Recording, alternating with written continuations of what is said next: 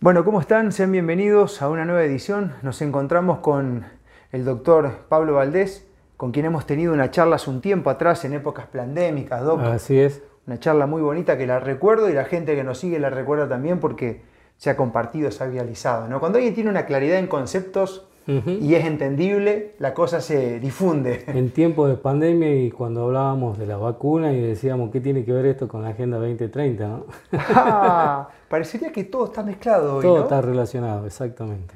Eh, inclusive lo que está pasando en Jujuy también tiene relación con la Agenda 2030, Doc, ¿cómo lo ves? Y sin duda alguna, ¿por qué razón? Porque esta reforma de la Constitución que se hizo a espalda de la gente tiene prohibiciones donde van quitando y cercenando libertades. ¿bien? Y obviamente eh, habrás visto en la visita que tenés por Jujuy, donde el miedo es la cotidianidad. Y bueno, tiene que ver con los momentos difíciles que estamos viviendo en Jujuy.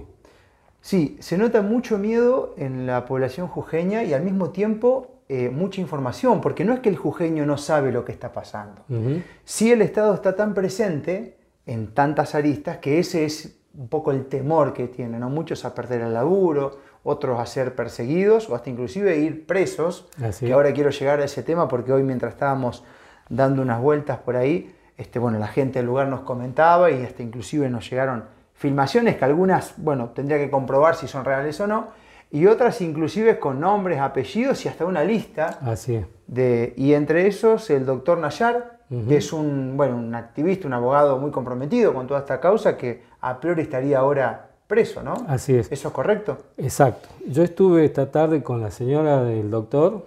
Alberto es un amigo, nosotros nos conocemos obviamente del medio y no sabíamos todavía dónde estaba detenido. Eran las 5 de la tarde y recién pudimos determinar dónde quedó de- detenido, que es en, la- en el servicio penitenciario de Gorriti, ¿sí? que es una cárcel que está cerca a la ciudad de San Salvador de Jujuy.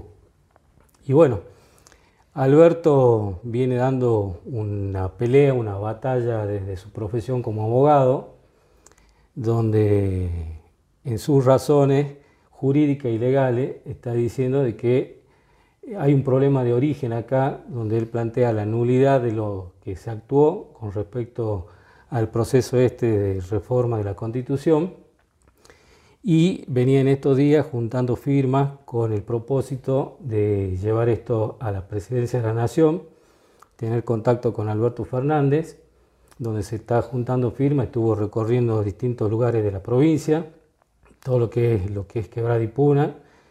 Este, ayer estuvo en la localidad de Susque, donde está toda la cuestión del litio, hablando con los pueblos originarios y bueno, explicando esto que estoy ahora haciendo desarrollo y al mismo tiempo juntando firmas para poder este, tener fuerza en lo que él plantea, ¿no es cierto? Y bueno, yo ya un poco venía advirtiendo esta situación, inclusive hablando con él le decía que tenga cuidado, que tenía que no estar solo, que entendíamos que esta era una situación bastante compleja que se está dando en la provincia. Y bueno, en el día de hoy eh, nos desayunamos todos, donde empezó una casa de bruja en Jujuy, donde hay pedido de detenciones de gente, ciudadanos comunes, e inclusive Alberto también este, tuvo la mala suerte, por decirlo de alguna manera, entre comillas, de ser detenido. Hoy él vive en la ciudad del Carmen. ¿bien?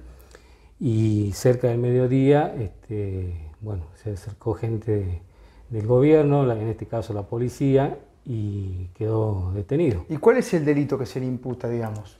Bueno, este es todo un tema, ¿no? Porque al haberse aprobado la constitución, la nueva constitución, el gobernador tiene como herramienta esto y donde lo están, digamos, poniendo como carátula lo que sería la sedición, ¿bien? Digamos que es una cosa bastante seria. Eh, creo que va a ser un proceso difícil. Vamos a ver cómo podemos, a través de la gente que está colaborando, de los abogados, seguramente colegas, amigos, eh, vamos a tratar de, de ver cómo se destraba esta situación. Pero ¿cuál es el tema, Marco? Acá en Jujuy estamos en una complejidad difícil de sortear. ¿Por qué razón? Porque estamos frente a una autocracia, un gobierno donde los poderes no hay una división de poderes, es decir, hoy en Jujuy no hay república, eh, tenemos una democracia de muy baja intensidad, bien, donde prácticamente no tenemos justicia hoy en Jujuy. ¿sí? En esto que recién vos bien expresaba, el miedo está en todos los estamentos de las instituciones y, por supuesto, esto lleva a que haya de por sí una, un sometimiento por parte del gobierno hacia los distintos poderes, en este caso el poder legislativo, el poder judicial y obviamente estando al frente del gobernador del poder ejecutivo. ¿no? Es muy loco porque si el día de mañana se siguen aprobando distintas constituciones, lo que hoy es algo habitual y de derecho, mañana puede ser castigado como una pena, ¿no? Porque es lo que está pasando, en, definitiva. Inclusive, que hubiese que rever, pero con los abogados que me ha tocado charlar, es súper inconstitucional en el plano nacional, teniendo en cuenta que nada está por encima de la Constitución Nacional, lo que ha pasado aquí en Jujuy. Por ende, este, esto tiene que tener un freno. Esto tiene de por sí un correlato que viene, si se me permite el término, mal parido. Mm. ¿sí? Esto empezó eh, el año pasado, donde la intención del gobernador era plantear una reforma. En anuencia, en complicidad con el oficialismo y la oposición, lograron una mayoría. Acá hubo un diputado del peronismo, Fernando Posada, que levantó la mano y permitió que se llame a elecciones conjuntamente con la convención constituyente. Bien.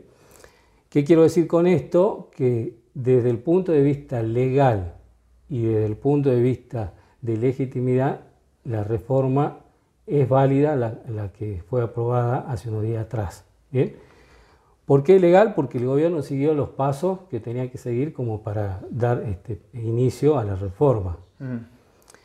¿Y por qué digo que es legítimo? Porque esto, a escondidas del pueblo, se llamó a una elección constituyente pero la reforma no sabíamos el contenido de lo que se iba a tratar en esta reforma y se llamó a elecciones el 7 de mayo que tuvimos acá en Jujuy y obviamente acá hubo una complicidad del oficialismo, como digo, la UCR, junto con este, la, la, oposición berreta a la cual yo he denominado, donde tanto el PJ local con la izquierda fueron parte de esto.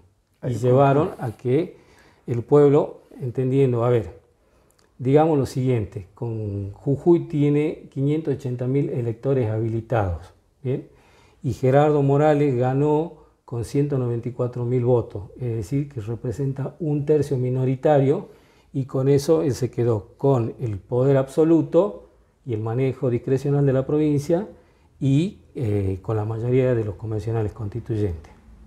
Esto dio lugar, obviamente, a lo que hoy estamos viviendo, que es digamos, una situación de gravedad institucional en la provincia. Mm. ¿Por qué? Porque no existe la oposición y por lo tanto este hombre eh, se está manejando de una manera muy autocrática, donde hemos perdido derechos fundamentales como por ejemplo el derecho a la protesta. Vos viste, me comentabas que estuviste en la zona de la Quebrada y Puna, mm. hay cortes hay demandas que son genuinas, pero como te expresaba, hay connotaciones donde hay posicionamientos ideológicos que tienen obviamente también connotaciones político-electorales en, lo que viene ahora, que serían las pasos. Las pasos. Ahora, Doc, es loco porque por un lado se mete preso a gente que estuvo manifestándose, pero por otro lado hay gente que hace lo mismo en las rutas y no se los puede tocar. Así es. Entonces, ¿cómo es la cuestión? Porque si están permitiendo que una cosa siga y la otra no, este, acá hay algo como que daría la impresión que hay algo que se permite que siga avanzando. ¿Por qué será? Bueno, no sé, ustedes deben haberlo visto en el resto del país, pero hasta hace unos días atrás, a partir del 20 de julio, nosotros estamos prácticamente en un estado muy particular en la provincia, en un estado, diría yo, de vigilancia controlada, donde en esa vigilancia eh, fíjate que hubo eh, momentos de, represión, donde hubo camionetas sin patente que perseguía y detenía a la gente, inclusive hay filmaciones donde se vio que la misma fuerza policial ingresaba a los domicilios sin eh, tener la orden de allanamiento de un juez. O sea, eso de por sí ya es irregular desde todo punto de vista, ¿no? Y por mm. sobre todo desde lo institucional. Y bueno, esto está llevando a que se han mezclado la demanda genuina, bien, acá eh, hubo dos consignas bien claras, abajo la reforma, arriba los salarios, donde los docentes obviamente están haciendo también su lucha eh, por la reivindicación salarial. Y por otro lado eso se conjugó con la demanda de los pueblos originarios donde este, se mezclan los intereses de la geopolítica también, donde obviamente está la cuestión del litio de por medio y ahí es donde entran los distintos posicionamientos ideológicos y las connotaciones. ¿Qué es lo que me preocupa a mí? Que yo veo que esta sociedad política que hay entre el radicalismo y el peronismo local también se está trasladando al orden nacional, ¿bien? Porque cuando hablamos de litio nosotros tenemos que ver quiénes son los actores que intervienen dentro del negocio del litio y del saqueo del litio que, está sucediendo en Jujuy. Por ejemplo, eh, vos no sé si escuchaste, pero existe lo que es Glencore en su momento, que fue dueño de Mina Pirquita. Nosotros los que estamos en este movimiento sabemos lo que es este, Larry Flynn, lo que es BlackRock, bien. Y esos eran los dueños de Mina Pirquita. Y en el momento que a nosotros eh, el gobierno nacional nos decía quédate en casa con respecto a la vacuna, el gobernador de la provincia estaba entregándole eh, una, concesión de mina pirquita a José Luis Manzano.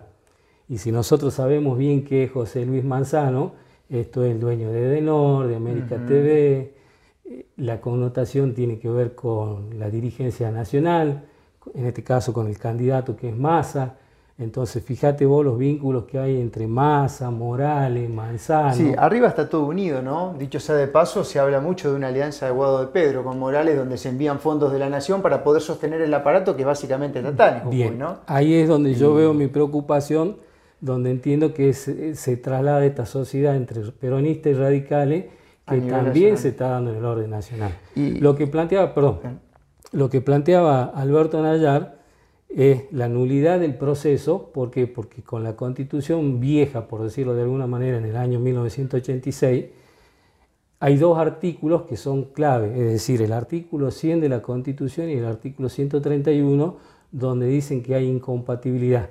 El gobernador no podría haber sido al mismo tiempo gobernador y convencional constituyente. ¿bien? Y para ser convencional constituyente tenía que cumplir los requisitos de un diputado provincial que dice en el artículo 100 que tampoco los diputados pueden cumplir, al igual que los convencionales, funciones diferentes a lo que está establecido por la Constitución. Entonces, ¿qué decía el doctor Nayar? Que eso daba lugar a la nulidad del proceso, bien, a pesar de que yo también dije que esto está legalizado y legitimado por eh, el voto del jujeño el 7 de mayo, bien. Pero en esto bueno, lo que se está planteando no solo es la nulidad del proceso, sino que también se le está pidiendo al gobierno nacional, bien, la intervención de la provincia. Ahora, en la preocupación, si hay actores donde vos bien lo estás diciendo, arriba están todos juntos en los negocios, quiere decir que esto es una cuestión más bien, por decirlo así, para la gente común, es un eh, entretenimiento. Un entretenimiento y un circo donde aparentemente se están peleando y se están disputando el poder, pero arriba están todos juntos los negocios. Incluso, que esta pelea que existe entre Morales y Fernández, que es vía Twitter, si se da en ese contexto de vía Twitter, es porque se lo expone como una vidriera. no me está cerrando que sea real. Y hasta tengo la sensación de que hay un pez gordo que no lo estamos viendo o que por ahí nos podemos empezar a dar cuenta, pero que está pasando por otro lado, que está por fuera de todo esto. Inclusive, cuando uno lee la nueva constitución, se habla mucho de cambio climático, como 10 veces. Sabemos que que, las medidas que, son este, internacionalmente recomendadas para tratar de menguar el cambio climático, si es que existiera y si existe, que ve quién lo genera, tienen que ver a las similares prácticamente a de la pandemia, ¿no? Eh, la gente que no se mueva, que no haga esto, y esas cosas no están siendo tocadas hoy. Nosotros cuando lo hablamos con gente en la calle nos decían, bueno, vamos paso por paso. Ahora es el agua, la tierra y el litio, pero sabemos que después va a llegar eso también. No podemos salir con todos los reclamos, ¿no? Pero digo, estar atento porque a lo mejor se, afloja con alguna de las cosas, pero las otras siguen avanzando, ¿no? Entonces eh, es como eh, muy amplio el tema, ¿no? Lo que pasa es que es muy peligroso lo que tiene hoy en su poder el gobernador, es una herramienta que es la constitución, entonces fíjate que se han roto algunas instituciones donde, por ejemplo, En el caso de lo que es el Tribunal eh, de Control ya no existe, ¿bien? Es decir, hoy el gobernador solamente va a ser auditado sobre los movimientos económicos, financieros que puedan suceder en la provincia, mm. ¿bien? Donde él pone eh, el auditor para que lo audite a él, es decir, se autocontrola. sí, se autocontrola. Eh, o se auto audita, no autocontrola, porque en realidad el, concepto de control se ha perdido, ¿no?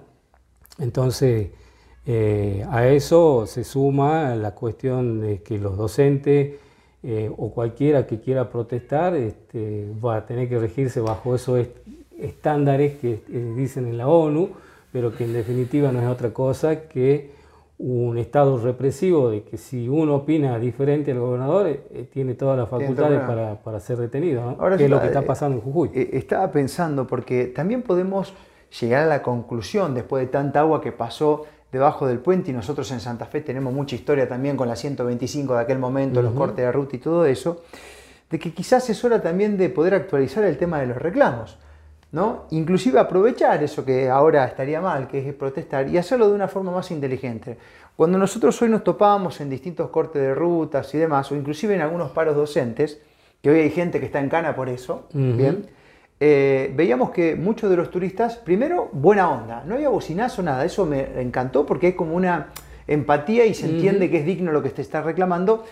Y pero por otro lado, mucha gente que no sabía de qué se debía el corte, ¿no? Y faltaba información en esos lugares y demás. Y hasta por ahí, inteligentemente uno puede decir, mira, no vamos a cortar porque lo que le estamos produciendo es un mal, inclusive al hermano, que está esperando ahí en Humahuaca, en Tilcala, para vender las tortitas y la gente no llega. Eh, vimos mucho de eso.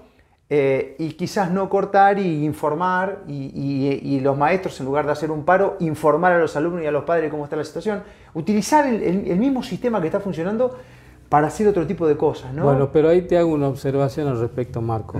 Eh, no podemos comunicar porque obviamente Jujuy está, son tres medios los que hay, el Canal 7, Canal 4 y Canal 2, y la pauta publicitaria influye en todo esto, entonces tenemos, como se dice, cerrados los medios como para poder comunicar. Y hacerlo la gente, Porque a, su vez Sí, eso nos han comentado.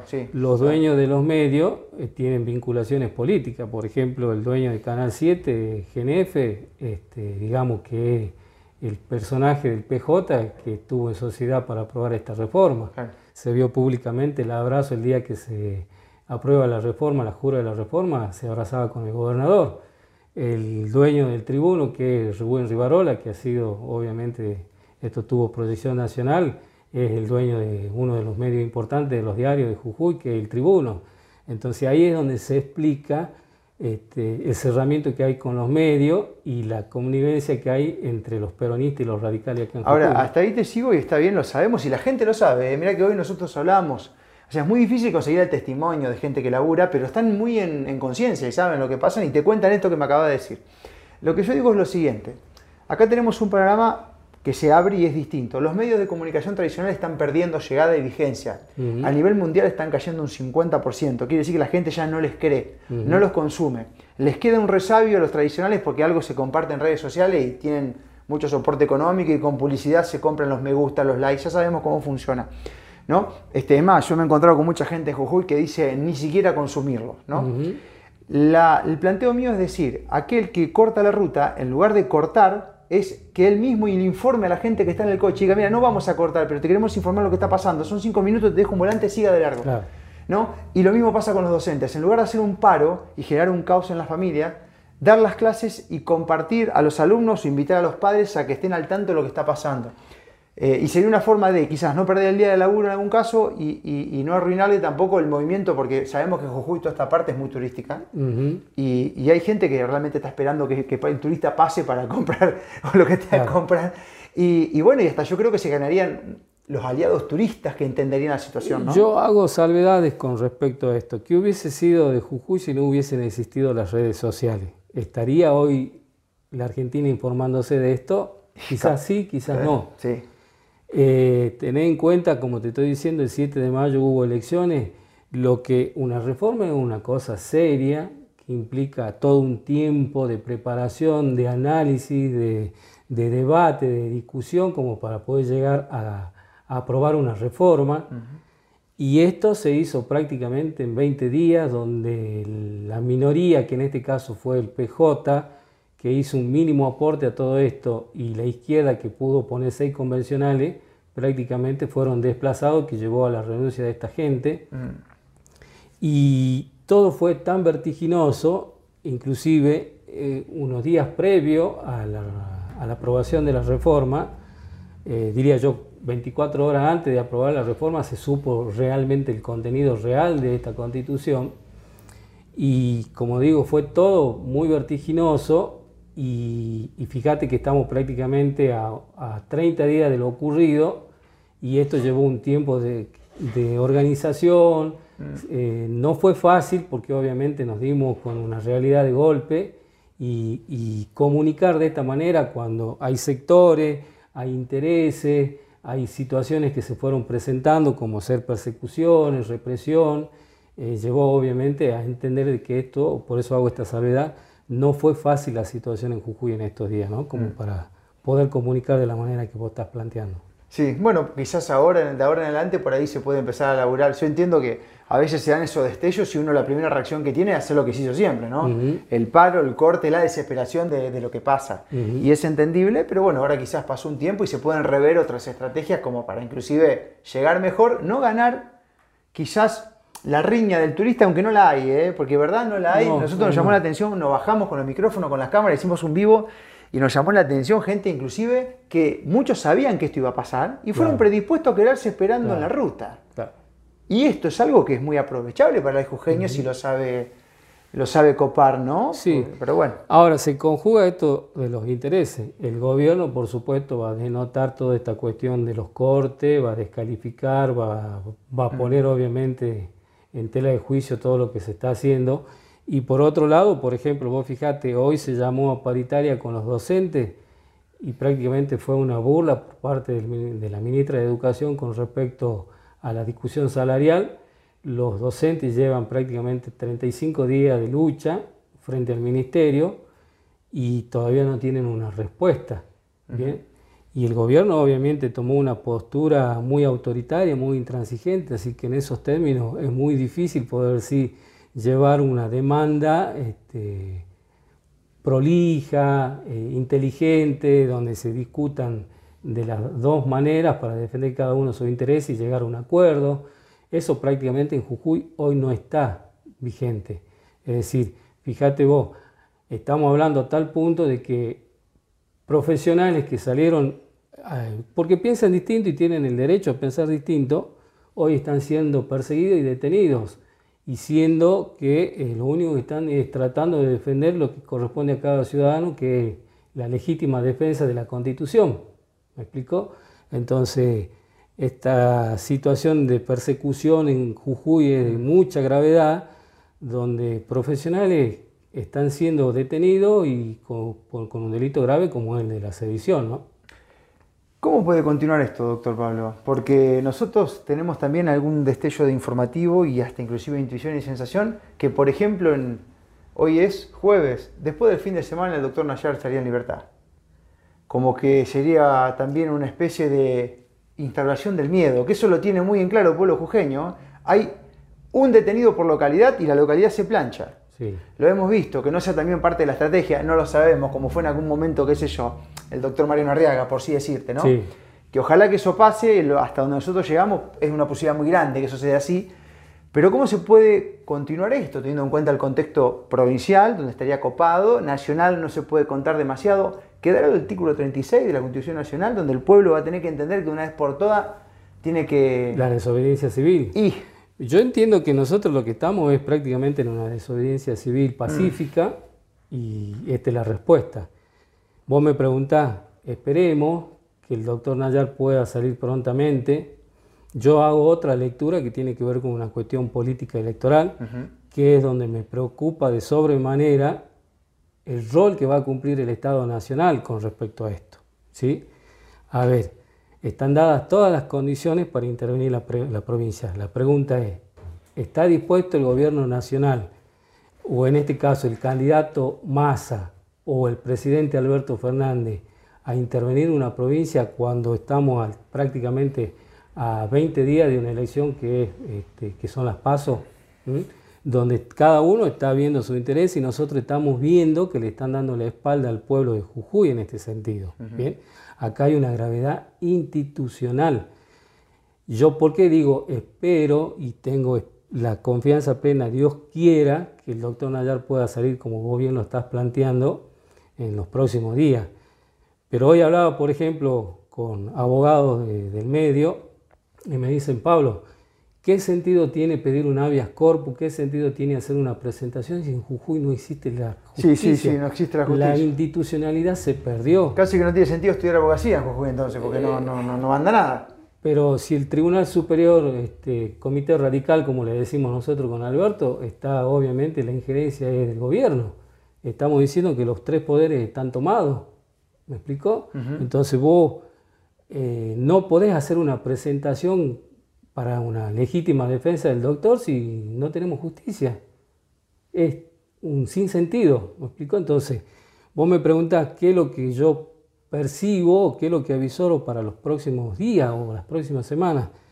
Yo estoy viendo que hay una ebullición de una pueblada, la gente está entendiendo el proceso que se está gestando y veo por parte del gobierno una intransigencia y una autocracia donde lo que está buscando, y eso lo charlábamos hoy a la tarde, entiendo yo, que lo está poniendo y lo está rinconando el gobierno nacional para que intervenga en la provincia. La pregunta es, ¿el gobierno estará dispuesto o no, el gobierno nacional, a hacerlo antes de las elecciones para que paguen los costos políticos a nivel nacional? Y será entonces... Porque acá hay una disputa. O sea, a ver si lo entiendo. Claro, usted dice que, que hasta sería una jugada de política nacional para que el, actual eh, partido político nacional pierda o, tenga que afrontar los costos teniendo en cuenta que esto le favorecía al partido de... Pero entendamos que el gobernador eh, de Jujuy, Gerardo Morales, candidato a vicepresidente, por, la, reta. Sé que ahí sí, es, es, es una, una muy buena lectura esa, ¿no? Eh, uno que por ahí va al fondo con el tema, yo creo que hay una lista donde todos comparten todos, ¿no? Entonces por ahí... Por eso se conjugan los intereses. Sí, hay una cosa muy rara donde parece que hay un show para el público de mediano entendimiento y un show a donde nosotros no accedemos, este, que está por encima, que bueno, podría ser la Agenda 2030, que les abarca a todos los partidos, inclusive la a la derecha, a la izquierda, todo, centro, a la centro derecha. Y esto se está viendo porque la gente cada vez vota menos. Y cuando deje de votar y pase ese 50% bendito de gente que no participa, no sé qué va a pasar, pero bueno, los procesos históricos han, han dicho en la historia de la humanidad que pierde legitimidad cualquier gobierno que no tenga esa participación. Bueno, vos fijate, yo te decía al principio de la nota que 580 electores estuvieron habilitados para este, ir a votar y acá en Jujuy el 30% de la población no fue a votar. fue a votar. Bueno, y, para, para, lo que es Jujuy. Es un tercio de es un tercio. Y hay, hay localidades. representada. En Córdoba, todo el Valle de Punilla, 47, 48. En la falda hubo una elección que fue el 49%. Estamos al borde de la no participación. ¿no? Y cuando pasa esto, generalmente las sociedades hacen otra cosa. ¿no? Porque uno dice, y si no vas, gana siempre el mismo. Sí, eso pasó en el pueblo venezolano porque a lo mejor no hizo lo que tenía que hacer cuando dejaba de participar, pero la importancia de no confiar en el político, del sistema representativo que está tomado, de decir, bueno, si yo dejo de confiar en él, no participo, no lo elijo y me hago cargo de mi vida. Y si eso se traslada, que es lo que va a empezar, yo no sabía ese dato del 30% en Jujuy, para una, una provincia de mucho miedo, que se lo ve en la calle, es un porcentaje muy alto.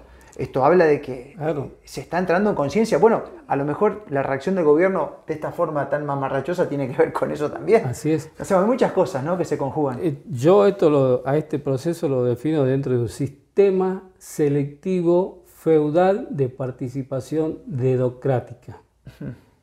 En Jujuy no están dadas las condiciones para que exista una verdadera democracia. ¿sí?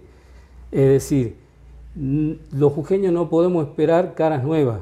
¿Por qué razón? Porque está todo direccionado y digitado para que determinada persona y cuatro o cinco familias arreglen el destino de todos los jujeños. ¿eh? Y parecería que todo está permitido mientras Milagro Sala siga en cana, porque ese parecería ser el, el, leitmotiv. El leitmotiv, ¿viste? Exacto. Todos apoyan a Morales porque Milagro Sala está en Cana y mientras está en y Sala, loco puede hacer cualquier cosa. Bueno, esas fueron, digamos, las excusas que puso el gobernador en estos días, que se vio en los medios, que el pretexto de Milagro Sala, de que el presidente de la nación le pidió ser indultada y ahora él con la nueva constitución se agarra de eso para no poder indultarla. Como de imperfecto. O decir, todos se tiran la pelota y en el medio estamos nosotros, los ciudadanos de pie, que estamos prácticamente sufriendo toda esta situación, ¿no? Donde hay que, insisto en esto, arriba están todos juntos los negocios. Sí, sí, sí, sí, sí, Y están armando un circo electoral donde se pelean para sacar el rédito electoral eh, en las próximas elecciones. Eh, voy a decir algo que a lo mejor, no sé, es un flash que tengo, pero teniendo en cuenta que el sistema representativo está quebrado a nivel país ya, y ni que hablar acá en Jujuy, por ahí ponerse en contacto con los pueblos originarios para ver cómo se manejaron ellos históricamente con todo esto y, empezar a entablar un sistema de organización paralelo no sería una mala idea. Bueno, son cosas que habrá que discutir como sociedad, ¿no? La verdad que se merece un debate Jujuy en ese sentido porque... No solo Jujuy, me parece que se está dando en todo el país. Bueno, pero a lo mejor puede ser una punta de lanza, porque viste que el argentino tiene esa capacidad. Yo por eso confío mucho en el argentino porque hemos transitado cosas de esta, ya hemos pasado cosas muy difíciles. Eh, Jujuy es, muy especial, pero al mismo tiempo nosotros estuvimos caminando y dando, y vos ves gente que, que, a mí me decía la gente a pie, la constitución nueva, yo la entiendo, dice, pero yo voy a seguir haciendo lo que vengo haciendo hasta el momento, a fondo. Se perdió eh, la credibilidad en, el sistema político. No, no, ya no, no, ah, nadie quiere nada. Y a eso hay que sumarle que estamos en un contexto de crisis económica financiera que la preocupación en Jujuy, como digo yo, en Jujuy nace la patria, nosotros estamos siendo, como se dice, eh, la punta de lanza para lo que pueda sobrevenir mm. eh, en el corto y mediano plazo. El año que viene la Argentina tiene que eh, rendirle cuenta al FMI por 25 mil millones de dólares y esto significa que el país está quebrado económica y financieramente y vamos a ver hasta dónde pueden sostener esto. Yo entiendo que lo están tratando de sostener hasta pasadas las elecciones. Mm. En, no quiero ser paja más agüero, pero creo que esto se encamina a una crisis social, política, económica, cultural y bueno, lo vamos a ver en los próximos, en los próximos meses. La palabra crisis significa oportunidad, ¿no? Es como un nuevo renacer. Y la verdad es que crisis los argentinos hemos tenido varias, las provincias han tenido varias también. Y confío en el argentino, no en su representante. El representante no es el argentino. Sí. Eh, entonces, bueno, nada, eh, si bien hoy nos toca hablar de estos temas que son incómodos, Doc, viste. Que no eh, quiero llevar pesimismo, pero bueno, sí es preocupante la situación que está pasando en Jujuy y yo exhorto, le pido al presidente de la Nación que no nos dé la espalda, el pueblo jujeño hoy necesita, nosotros somos parte de esta Argentina y estamos necesitando una respuesta institucional para lo que está sucediendo en Jujuy, ¿no? Y si no son los representantes, será el pueblo, ¿viste? Con un tiempo quizás distinto, porque es así, porque estos procesos de darse cuenta tienen un tiempo, ¿no? este, pero bueno, yo, si bien entiendo la situación, tengo un, sesgo de esperanza final, ¿viste? Esto más acordar, Doc, a, los, a las épocas pandémicas. ¿Cuántas medidas de las pandémicas se pueden activar hoy en día después de todo lo que pasó? Del movimiento que tuvimos que. Del movimiento, bueno, y esto que está pasando es exactamente lo mismo. Estos son coletazos de sistemas que se caen. La salud que miente se cae, la política que miente se cae. Y estos son los últimos coletazos de, la bestia que ya prácticamente parecía que no tiene cabeza, ya, porque no puede pensar. Y bueno, esa es mi esperanza, ¿no? Entiéndase que va a haber una salida, pero bueno, como toda salida tiene una antesala complicada y de sufrimiento y acá hay que estar... Hay un, hay un despertar, hay, un, grado de conciencia que todavía no, no, se dilucida del todo, pero, está ahí. hay un movimiento, una ebullición donde la gente está tomando conciencia de que esto de la Agenda 2030. Mm. En Jujuy empezó una resistencia, eso que no le quepa la menor duda al pueblo argentino. Doc, un placer enorme y muchas gracias. Por favor.